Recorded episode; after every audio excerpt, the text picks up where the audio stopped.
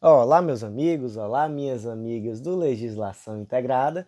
Aqui quem fala é o professor Bruno Valente. A nossa conversa de hoje é sobre o informativo 1063 do STF. Informativo pequenininho, só quatro julgados. E antes de começar, eu faço aquele convite de sempre para você que está sempre aqui, escuta todos os nossos podcasts, mas nunca se inscreveu, nunca deu um like, nunca ativou aquele sininho que fica lá no canto superior direito para ficar sabendo das novidades. Gente, seja no Spotify, Deezer, Apple Podcasts, Google Podcasts, YouTube, por onde quer que você nos escute, não deixa de deixar o like, comentar, compartilhar com os amigos. Assim você ajuda a que esse podcast chegue a mais pessoas, seja melhor avaliado na plataforma e esse projeto possa seguir em frente. E por último, antes de começar, só aquele convite rapidinho, não deixa de seguir nosso Instagram, arroba legislação integrada. Primeiro julgado do dia, inserido na Constituição Federal, e o julgado ficou da seguinte forma, o destaque. É inconstitucional por violar os artigos 21, inciso 11, 22, inciso 4 e 48, inciso 12 da Constituição Federal, a norma estadual que proíbe concessionária de serviço de telecomunicação a ofertarem e comercializarem serviços de valor adicionado, são os SVAs. Gente, o que é esse serviço de valor adicionado? É uma coisa que todo mundo conhece. Alguma vez você já recebeu aí um SMS perguntando se você quer saber tudo o que aconteceu com o seu time? Contrate agora o boletim diário do seu clube e não perca nenhuma notícia. E você responde sim para 8890 e fica recebendo aquelas atualizações por SMS que vão lhe custar um milhão de reais. Ou então, que tal descobrir os astros, o que os astros dizem sobre você? Não perca essa chance, mande o nome do seu signo para o nosso número e fique por dentro de tudo que acontece no seu horóscopo. E aí as operadoras têm vários serviços de valor adicionado. Então, por exemplo, Team Banca, Claro Banca, Claro Música, Team Backup, enfim, são milhares, milhares e milhares. E aí lá no estado de Pernambuco, provavelmente algum deputado estadual ficou indignado porque deve ter recebido alguma cobrança pelo horóscopo sem ter contratado e aí resolveu apresentar um projeto de lei proibindo as empresas de telefonia a venderem serviços de valor adicionado no estado de Pernambuco. A lei foi aprovada, mas o STF julgou que essa lei é inconstitucional. Por quê? Porque apesar desses serviços de valor agregado não serem não serem propriamente serviços de telecomunicação, o STF entendeu que a proibição da oferta dessa comercialização ela pode interferir indiretamente na prestação do serviço, porque se trata de algo importante dentro do plano de negócio do setor para manter o equilíbrio econômico-financeiro. E aí o que, que o STF pensou? Ah, eu vou proibir isso aqui, mas em contrapartida eu vou estar tirando receita da empresa e isso pode implicar em um aumento de valor para o consumidor, ou mesmo isso pode prejudicar a saúde financeira da empresa. E, gente, nem todo SVA, serviço de valor adicionado, é inútil como um, é, como um horóscopo. Pensem só, por exemplo, o meu plano da TIM tem um SVA muito interessante que eu utilizo, que veio gratuitamente no meu plano, que é o Deezer, que eu utilizo para escutar o melhor podcast de jurisprudência do Brasil, que é o Legislação Integrada. Então, olha só, é um SVA muito importante, muito legal. E para mim foi muito vantajoso também, já que eu recebi gratuitamente ao contratar meu plano. Então, gente, a lei estadual, apesar de não tratar aqui propriamente sobre serviço de telecomunicação, o STF entendeu que está imbricado, né? Então, de fato, há aqui uma inconstitucionalidade formal e aqui, especialmente né, pelo artigo 22, inciso 4, compete privativamente à União legislar sobre telecomunicação e radiodifusão.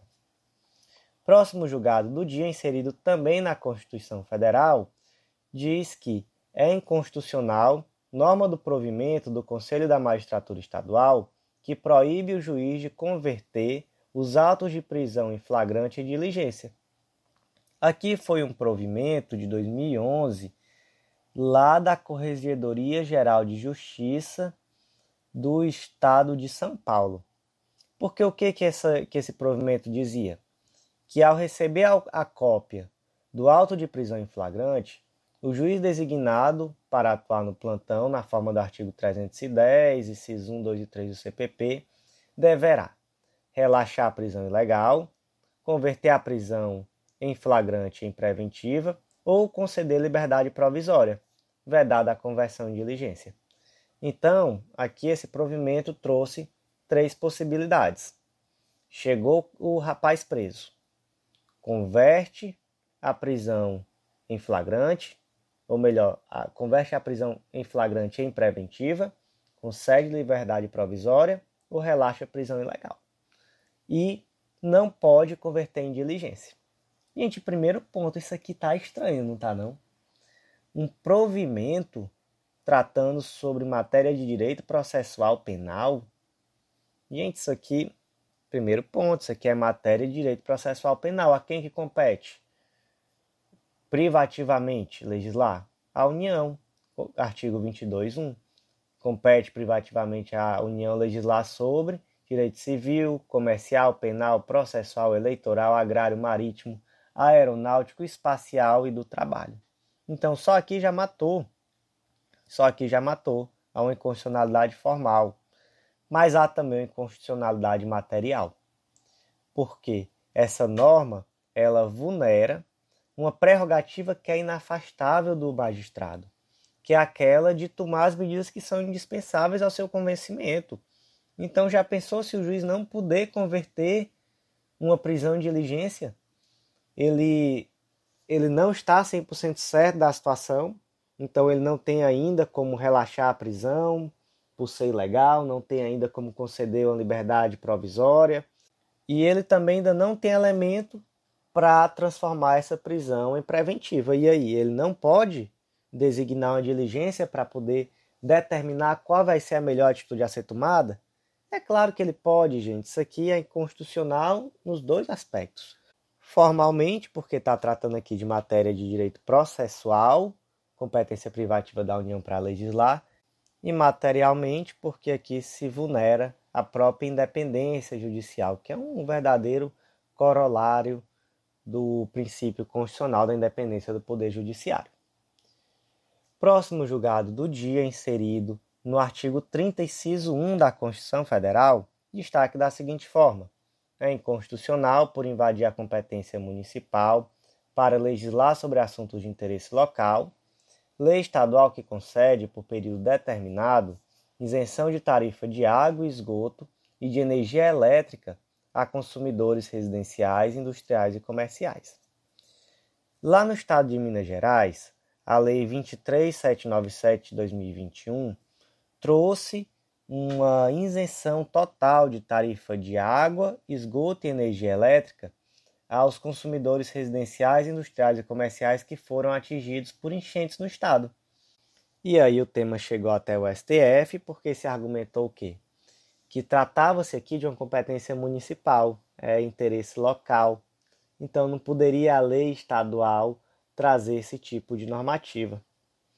E aí, gente, aqui às vezes é trágico como nessa situação, mas é aquela situação que às vezes eu já tenho vontade até de rir do tanto que eu vejo. Sempre que uma decisão assim é julgada, pode procurar aqui nos votos tem a frase: não obstante a boa intenção do legislador estadual, não obstante a, a intenção, vai ser julgado inconstitucional, porque se trata aqui de uma matéria referente a direito local. Portanto, não cabe à lei estadual a interferência em contrato de concessão federal e municipal, concessão de serviços federais e municipais, melhor dizendo, alterando condições que impactam na equação econômica financeira. E aqui ainda tinha um detalhezinho. O Estado disse: Olha, mas eu sou acionista majoritário da empresa, da concessionária de serviço público em questão. Mesmo assim, eu não posso legislar?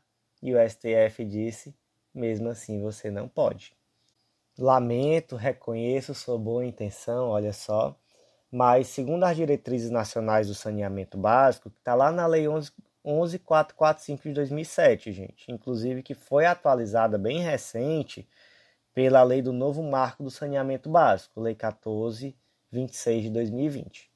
Segundo a legislação, então, compete aos municípios, que são os responsáveis dos assuntos de interesse local, e pela edição de leis que digam respeito a esses temas. Então, a eles cabe a titularidade dos serviços públicos de saneamento básico. Logo, a lei estadual é inconstitucional e ela não poderia trazer essa isenção de tarifa de água para os consumidores que foram afetados pelas enchentes, infelizmente. O último julgado do dia, inserido pela Lei 8625 de 93, a Lei Orgânica do Ministério Público, destaque da seguinte forma: é inconstitucional lei estadual que prevê movimentação funcional entre membros do Ministério Público mediante procedimentos e critérios diversos dos estabelecidos pelo modelo federal. Qual foi o problema aqui? Foi em relação à lei lá do estado de Goiás. A Lei Orgânica do Ministério Público do Estado de Goiás trouxe algumas previsões que dizem respeito tanto à remoção interna quanto à permuta temporária, que são incompatíveis com aquilo que está previsto na Lei Orgânica Nacional do Ministério Público. E aqui são três pontos. Quais, foram, quais eram os três pontos que eram problemáticos aqui nessa lei do Estado de Goiás? Primeiro, não havia necessidade da divulgação da abertura de vaga através da publicação de edital. Então aqui já é algo que fere isonomia, fere publicidade. Então aqui realmente já é o primeiro ponto muito grave dessa lei. Segundo ponto, havia aqui um critério para remoção interna, que era o da antiguidade na comarca. E na Lei Orgânica Nacional do Ministério Público não existe esse critério de antiguidade na comarca.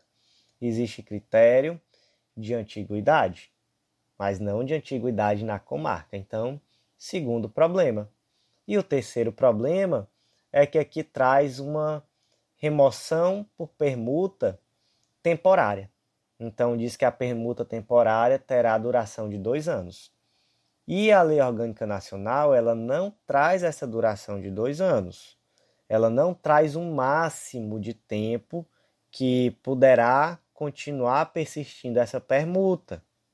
O prazo de dois anos que tem na Lei Orgânica Nacional é um intertício no qual não é possível realizar nova permuta.